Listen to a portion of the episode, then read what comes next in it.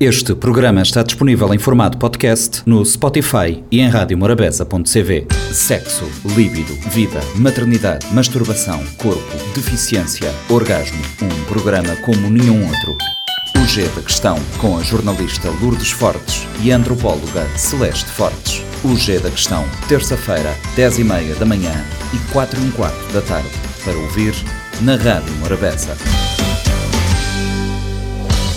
Começa agora o G da Questão, um programa semanal que aborda temas do universo feminino.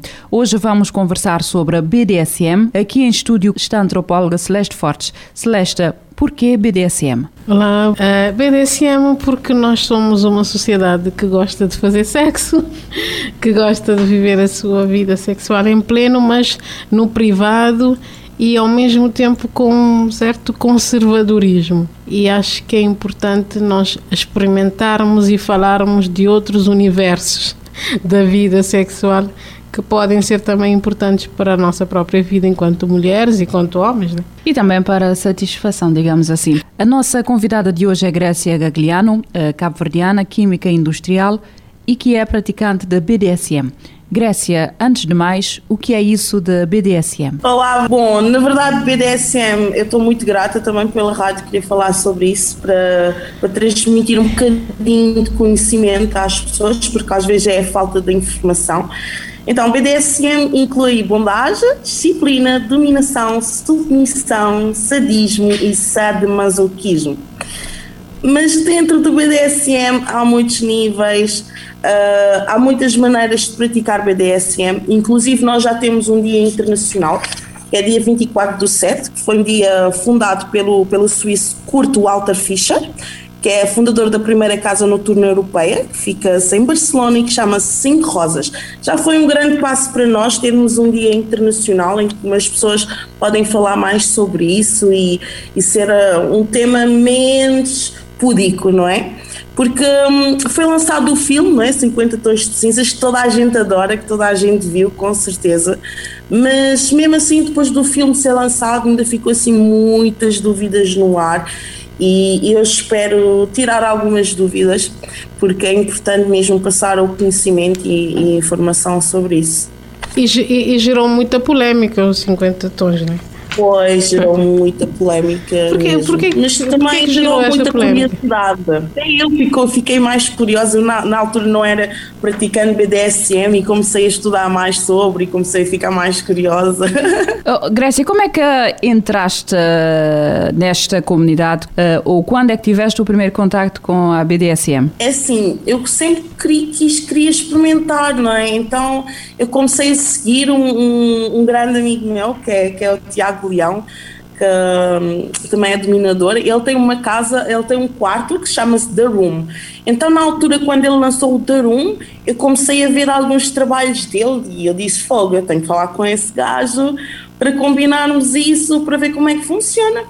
E o primeiro contacto foi espetacular, tivemos uma grande conversa, ele teve-me a explicar um bocadinho mais sobre, deixou-me completamente à vontade e pronto, a partir daí uh, eu tomei a decisão do que é que eu queria experimentar. Na verdade, eu queria um bocadinho de, de tortura, não é? E que fosse gradual.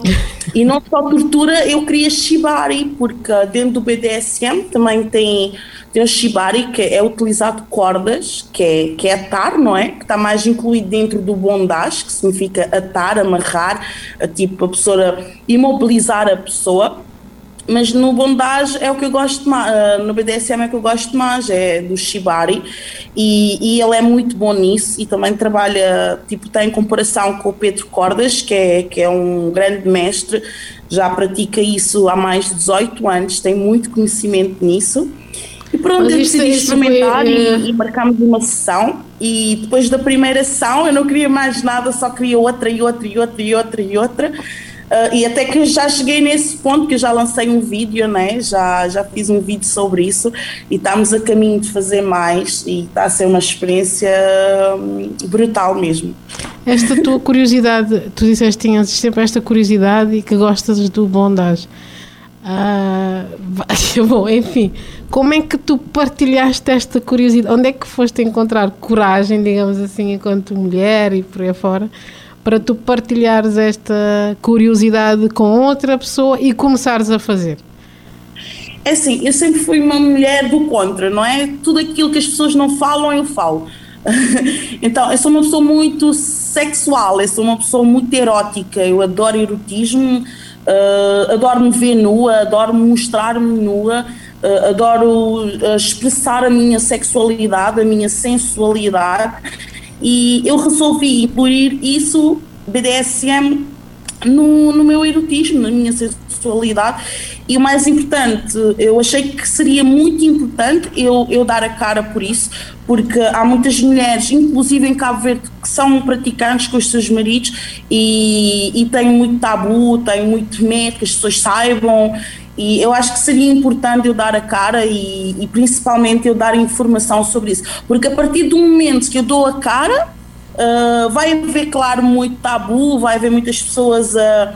A dizer muitas coisas, mas na verdade é isso mesmo que eu quero. Eu quero que, que a minha reputação caia mesmo por água, por água abaixo, porque quando isso acontece, tu perdes o medo, perdes o medo de encarar os outros e, e vives a tua vida uh, sem medo, sem receio, porque normalmente a sociedade está a viver a vida dos outros, não está a viver a própria vida. Uh, normalmente, aquilo que acontece é que, ou aconteceu no passado, a mulher não foi educada para ver pornografia, para a mulher não se conhece, não conhece o seu corpo. Uh, quando é que começaste a, a, encarar isto de forma mais aberta? Foi desde sempre? Tive, a tua educação, a educação que recebeste em casa, influenciou neste aspecto, em algum momento?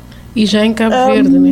Uhum. Eu acho que também a educação que eu recebi em casa foi também o que me levou, tipo, a assumir-me como tal, porque os meus pais também são tipo os pais tipo legalize, mas também têm muito tabus e eu achei que o primeiro ponto era encarar os meus pais, era encarar a minha família, porque é a partir daí que eu ia dar o exemplo para os outros também poder, poder fazê-lo, não é? Uh, foi um bocado complicado no, no início, né? não se fala muito sobre isso. Uh, entre a minha família, mas também eles já habituaram-se a mim. Eu sou uma pessoa que sou livre, eu não escondo daquilo que eu sou. Inclusive, eu tenho namorado, já namoro uh, quase sete anos, não é? O meu namorado não é praticante BDSM, então logo ali vem um tabu enorme. Como é que é possível tu tens namorado e tu praticas BDSM com outras pessoas? Pronto, é isso. O BDSM exige muito, muita confiança, um, muito respeito e muito estudo. Não, não é nada feito à toa. Grécia, antes de entrarmos uh, nesta questão, deixe-me aqui lançar um desafio à Celeste. Uh, a Grécia apontou aqui uh, a nossa herança cultural e sociológica tem impacto nesta matéria e em como irá desenvolver-se. Sim, a, a Grécia usou uma frase muito interessante. A sociedade está a viver a vida dos outros e neste aspecto acho que controla muito, né? que está sempre em cima do que nós fazemos enquanto também pessoas de uma sociedade, mas também, sobretudo, enquanto mulheres. A Grécia disse que é uma mulher de contra, eu também sou um bocadinho, mas há, há aqui a, a necessidade de gerir as nossas liberdades e, sobretudo, esta sociedade que, que controla a mulher, digamos assim, a partir do corpo e no BDSM tu, tu disseste que gostas mais de bondade e colocas ali o teu corpo tens a liberdade de levar o teu, o teu corpo. Como é que se negocia isso a nível de. Como é que. Vá, estamos curiosas, né? Como é que tu, sendo um elemento de uma sociedade, é uma sociedade nós vivemos quase que esta harmonia fake, porque há ali regras, há negociações. Primeiro, como é que tu negociaste com a tua família? Ou se tivesse, tiveste que negociar, e como é que tu negociaste com o teu namorado que sequer eh, pratica, porque a sociedade exige de nós, não, né? não houve negócio nenhum, eu sou daquela pessoa, eu quero assim, assim que eu sinto, é assim que eu vou fazer. Ah, quem quer fica, quem não quer vai-se embora. E foi simples assim, eu nunca fui uma pessoa de, de, pensar, ah, o que é que os outros vão pensar, o que é que os outros vão sentir, eu simplesmente uh, é o que eu penso e é o que eu sinto e é o que eu sigo. Então, com o meu namorado foi super tranquilo, porque desde há muito tempo atrás que eu tenho vindo a ter essa conversa com ele. Uh, e ele não teve outra opção a não ser uh, tipo aceitar, não é? E está a ser muito interessante porque ele está a aceitar e está a gostar e está a pensar em entrar também. Então tem sido brutal. Em relação aos meus pais, não se fala muito sobre isso, uh, mas também eu não vivo a vida dos meus pais, eles vão ter que arcar com, com aquilo que eu sou e, e aceitar simplesmente. Há aqui também uma outra, uma outra questão, um aspecto que nós podemos tocar, ok, tu não negociaste, mas como é que tu vives enquanto mulher cabo-verdiana, embora estejas fora, mas como é que tu vives este, este, este aspecto importante da tua vida estando eh, em relacionamentos com outras pessoas, com uh, famílias, no trabalho ah, e por aí fora?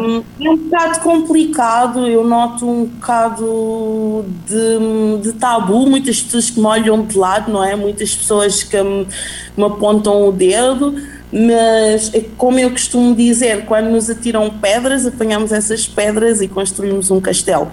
E é o que eu tenho feito. E eu tenho notado que, pelo ter coragem de encarar e de falar e de me mostrar, tenho trazido várias, vários assuntos a diáspora, não é?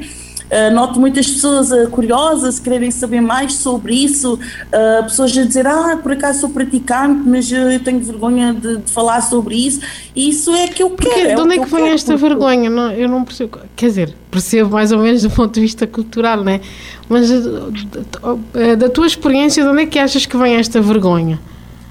Da sociedade, as regras que a sociedade impõe sobre isso é uma coisa. Hum, as pessoas normalmente pensam, ah, as pessoas que são praticantes de BDSM são uns drogados, ou, ou são malucos, ou são psicopatas, ou são isso tudo, não é? Existe muito, muito isso. Mas na verdade, não, na verdade, são, na verdade somos pessoas. Claro que em todos os mundos há todo tipo de pessoas, não é? Mas para mim, BDSM e esse mundo é um mundo que, que há muito respeito respeito, estás a ver? É muito que, que, tem que ter segurança, tem que ter respeito, tem que ter saúde, inclusive, e muito consentimento.